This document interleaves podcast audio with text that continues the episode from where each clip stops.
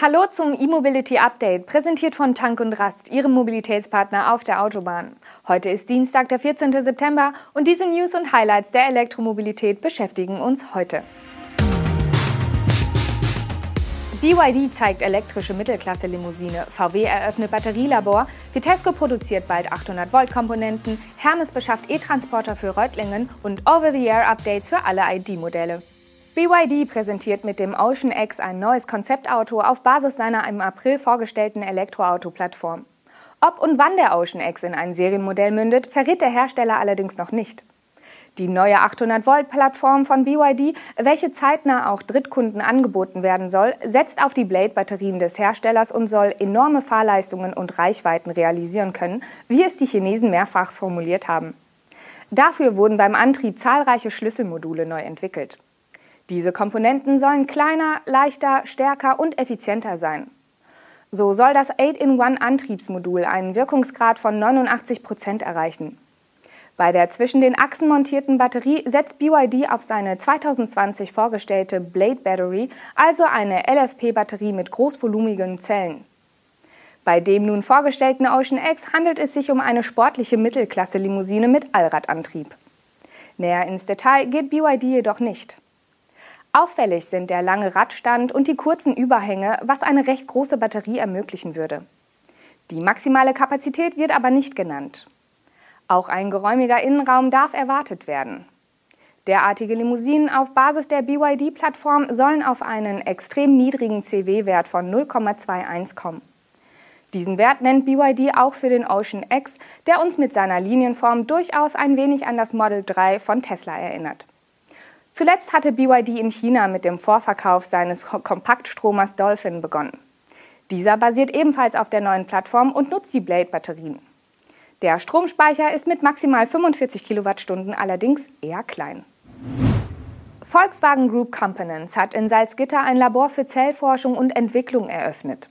Das Unternehmen baut damit seine Kompetenzen in der Batterietechnologie weiter aus und macht den nächsten Schritt zur Entwicklung und Produktion von eigenen Batteriezellen für die Elektromobilität.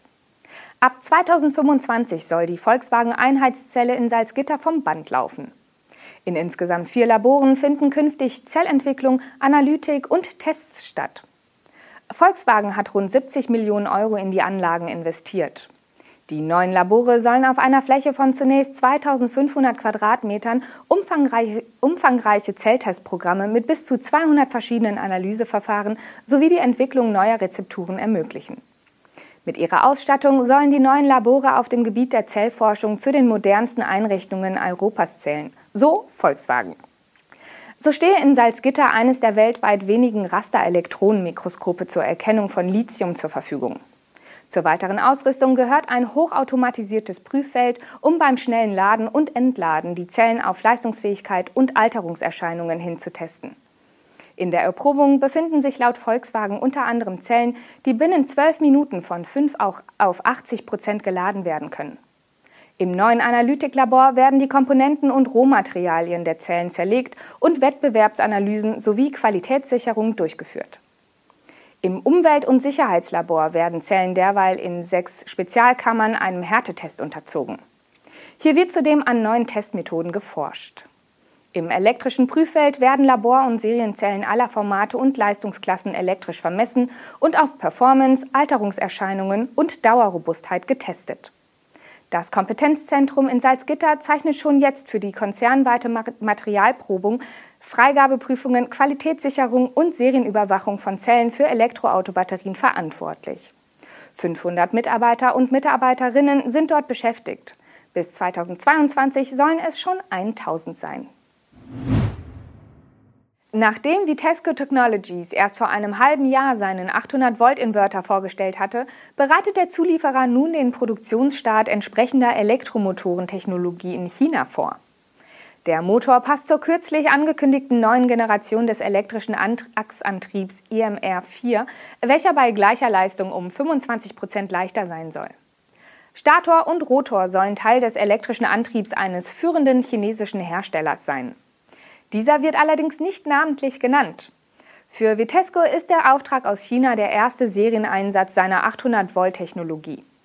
Mit der EMR3-Plattform produziert die Tochter von Continental bereits Achsantriebe in Großserie.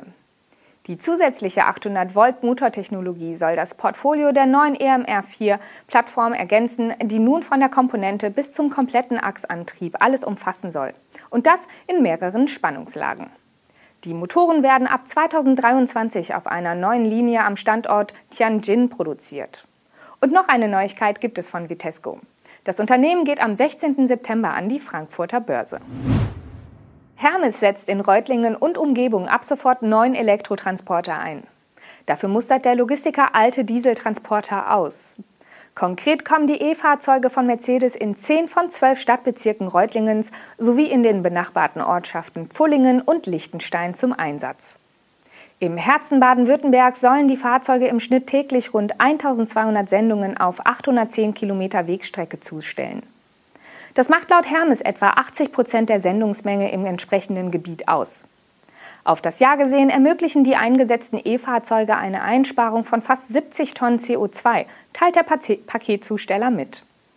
In naher Zukunft will Hermes die grüne Zustellung auch in weiteren Städten in der Region um Stuttgart weiter intensivieren. Der Stadt Reutlingen räumte das Unternehmen aber insofern Priorität ein, als dass sie sich unter den zehn deutschen Städten mit den durchschnittlich höchsten Stickstoffdioxidwerten pro Kubikmeter Luft in den Jahren 2019 und 2020 wiederfand. Bis 2025 will Hermes in den Innenstadtbereichen der 80 größten deutschen Städte auf emissionsfreie Zustellung umstellen. Und zum Schluss noch eine kurze, aber nützliche Meldung von Volkswagen. Ab sofort erhalten alle ID-Modelle der Wolfsburger regelmäßige Softwareaktualisierungen per Mobilfunk. Das erste sogenannte Over-the-Air-Update namens ID Software 2.3 liefert Verbesserungen bei der Bilderkennung der Kamera und der Bedienung des Infotainment-Systems. Letzteres soll vor allem intuitiver werden.